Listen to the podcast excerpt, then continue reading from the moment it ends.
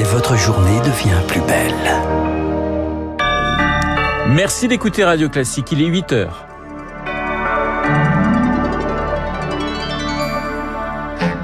La matinale de Radio Classique avec Renaud Blanc. Et voici les titres du journal touché, mais pas coulé. L'amitié franco-américaine refait doucement surface après six jours de crise des sous-marins. Joe Biden et Emmanuel Macron se sont enfin parlé hier.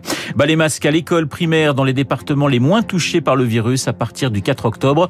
Il ne sera plus obligatoire pour les élèves. Et s'il faisait aussi chaud à Paris qu'à Séville dans 10 ans, vague de chaleur, inondation, la capitale ne sera pas épargnée par le changement climatique. On en parle à la fin du journal.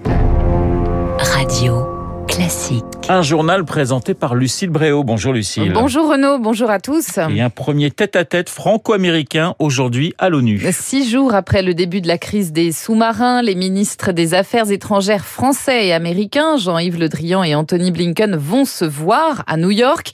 Hier, Joe Biden et Emmanuel Macron se sont enfin parlé au téléphone. Ils ont promis de rétablir la confiance entre Paris et Washington. Ils se verront en Europe physiquement fin octobre. À l'issue de cet entretien un communiqué commun destiné à calmer les esprits pour François Durper. Il est historien spécialiste des États-Unis. Chaque mot compte. Le communiqué dit que Emmanuel Macron et Joe Biden se sont entretenus à la demande de Joe Biden. Et ça valorise évidemment le rôle de la France au moment où l'allié français se sent euh, humilié. Joe Biden s'engage sur un certain nombre de points. Ce que les États-Unis peuvent faire pour la France, c'est-à-dire euh, cette aide, notamment logistique, dans la zone Sahel, et également un, un, soutien à la défense européenne tout en restant à l'intérieur de l'OTAN. Donc les États-Unis ne lâchent rien sur le fond, mais c'est une manière euh, néanmoins d'aller dans le sens de la France. François Durper, joint par Marc Tédé, signe que la brouille s'atténue. L'ambassadeur français retournera à Washington dès la semaine prochaine. Le PDG de Naval Group, Pierre-Éric Pommelet, lui prend la parole ce matin dans le Figaro. C'est la première fois. Il sera l'invité de Radio Classique demain à 7h10. Il assure que tous les voyants étaient au vert quand le contrat a été rompu. Il va envoyer la facture à l'Australie dans les prochaines semaines. Qui est le mieux placé pour représenter la droite à la présidentielle? Question posée à Pascal Perrino ce matin, mon invité juste après ce journal, Lucille. Il a supervisé une grande étude commandée par l'IFOP auprès de 15 000 sympathisants de droite. Premier enseignement, deux tiers sont favorables à un congrès plutôt qu'à une primaire. À la question qui sera le mieux placé pour se qualifier au second tour, 71% des sondés donnent le nom de Xavier Bertrand, président XLR des Hauts-de-France. Débat musclé hier soir sur LCI entre les deux finalistes de la primaire écologiste. Yannick Jadot et Sandrine Rousseau se sont affrontés sur leur rare divergence. Le premier défendant son écologie de gouvernement, la seconde assumant la radicalité de son projet. Ce soir, deux matchs télévisés à suivre. Jean-Luc Mélenchon face à Éric Zemmour, c'est sur BFM TV. Gérald Darmanin, le ministre de l'Intérieur, débattra lui avec Valérie Pécresse sur France 2. Alors vous parlez de la droite, on en parlera effectivement avec Pascal Perrino, mais aussi avec euh, Guillaume Tabar et son édito politique juste après ce journal. Il est 8h03 après plus d'un an le visage couvert. Certains élèves de primaire vont pouvoir enfin tomber le masque. Du CP au CM2 à partir du 4 octobre, mais seulement dans les départements où le taux d'incidence sera durablement sous les 50 cas pour 100 000 habitants. Il y en a une trentaine dans ce cas. Les enseignants devront continuer à faire cours masqués. Qu'en pensent justement les profs Gilène David est la porte-parole du SNIP FSU, premier syndicat des enseignants du premier degré. Le gouvernement a décidé de prendre euh, comme référence le taux d'incidence en population générale et pas chez les 6 ans. Il y a une incompréhension. On est sur une population qui n'est pas euh, vaccinée, qui a donc euh, que quelques mesures pour se protéger contre le Covid. Hein. Le masque est la mesure barrière que l'on peut utiliser à l'école. Avec l'absence de test, on ne peut pas savoir s'il y a un élève qui est positif. Et c'est là où on a beaucoup de craintes. Sans le masque, un élève positif contaminera énormément d'enfants dans sa classe. Guylaine David, porte-parole du SNUP, FSU, eux ont retrouvé les amphis depuis quelques jours. Les étudiants font leur rentrée en ce mois de septembre en présentiel et c'est un grand soulagement après deux ans de cours à distance, Victoire Fort.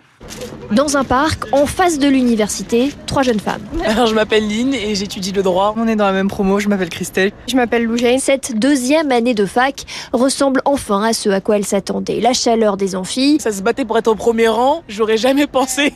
Me battre pour me mettre au premier rang et écouter un cours. Et les amitiés qui se créent. On a tous les afterworks, les week-ends d'intégration. Franchement, c'est les petits trucs comme ça que tu perds et quand tu les retrouves, ça fait grave du bien. En première année, elles ont dû s'accrocher. J'étais pas vraiment motivée en fait. Puis on va pas se mentir, l'année dernière, la plupart des examens, on les a passés en distanciel.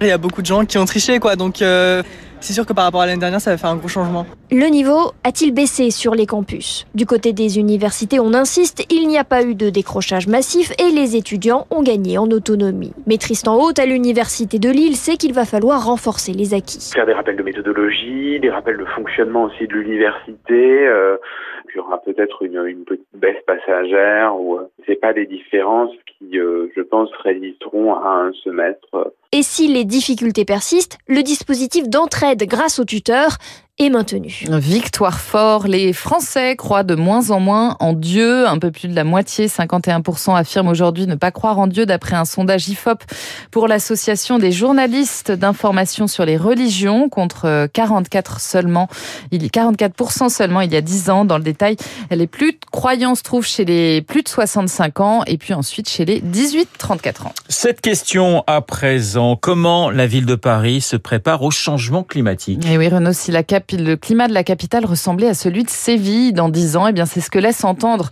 une étude rendue publique hier. Dans les années à venir, les vagues de chaleur, les pluies torrentielles aussi, avec évidemment des risques de crues de la Seine très élevés, pourraient se multiplier, Baptiste Gabory. Et oui, par exemple, le risque de crues centenales, c'est-à-dire les plus dangereuses, va augmenter de 40% dans les années à venir. Dan Lair est adjoint de la maire de Paris en charge de la transition écologique. Il faut maintenant s'attendre à des pluies euh, torrentielles comme il y a eu à New York. La robustesse de notre réseau de transport, la robustesse aussi de nos réseaux d'énergie, tout ça doit être analysé dans le cadre des résultats que nous avons maintenant. Des crues majeures aux effets dominos avec par exemple des hôpitaux parisiens sous l'eau et la moitié du métro inondé. Mais à court terme, le risque numéro un, c'est la surchauffe urbaine avec euh, par exemple plus de trois fois plus de nuits tropicales en 2030. La capitale va organiser l'an prochain un exercice pour euh, simuler un Paris à 50 degrés, ce n'est plus impossible. Célia Bloel, adjointe en charge de la résilience. On a en mémoire la triste canicule de 2003 avec des impacts sanitaires de personnes voilà, qui sont décédées. Donc c'est comment on répond à ça. C'est aussi comment on se prépare à avoir des infrastructures qui subissent cette chaleur. Je pense notamment au réseau d'électricité. Et puis c'est surtout se préparer à apporter une réponse coordonnée. À ce rythme, la canicule de 2003, à l'époque exceptionnelle, pourrait bien devenir un été normal dans la capitale. 50 degrés à Paris, le décryptage de Baptiste Gabory et votre chronique 3 minutes pour la planète sur le sujet à retrouver comme tous les jours en longueur sur radioclassique.fr. Le football pour terminer, septième journée de Ligue 1 riche en but. Hier, Lille s'est imposé contre Reims 2-0. Victoire de Nantes 3-1 face à Brest, 6-0 quand même pour Rennes face à Clermont. Le PSG lui a arraché la victoire à la dernière minute à Metz, 2-1. À noter ces incidents entre supporters lors de la rencontre entre Angers et Marseille. Renault, quelques dizaines de supporters marseillais sont descendus sur le terrain pour en découdre avec des supporters angevins. Eh oui, l'intelligence des, des, supporters qui ont un énorme pois chiche dans la tête pour certains, on ne le dira jamais assez. Il est 8h08 sur Radio Classique. Merci Lucille, on vous retrouve à 9h pour un prochain point d'actualité. 8h08 dans un instant, l'édito politique de Guillaume Tabar et puis mon invité, le politologue Pascal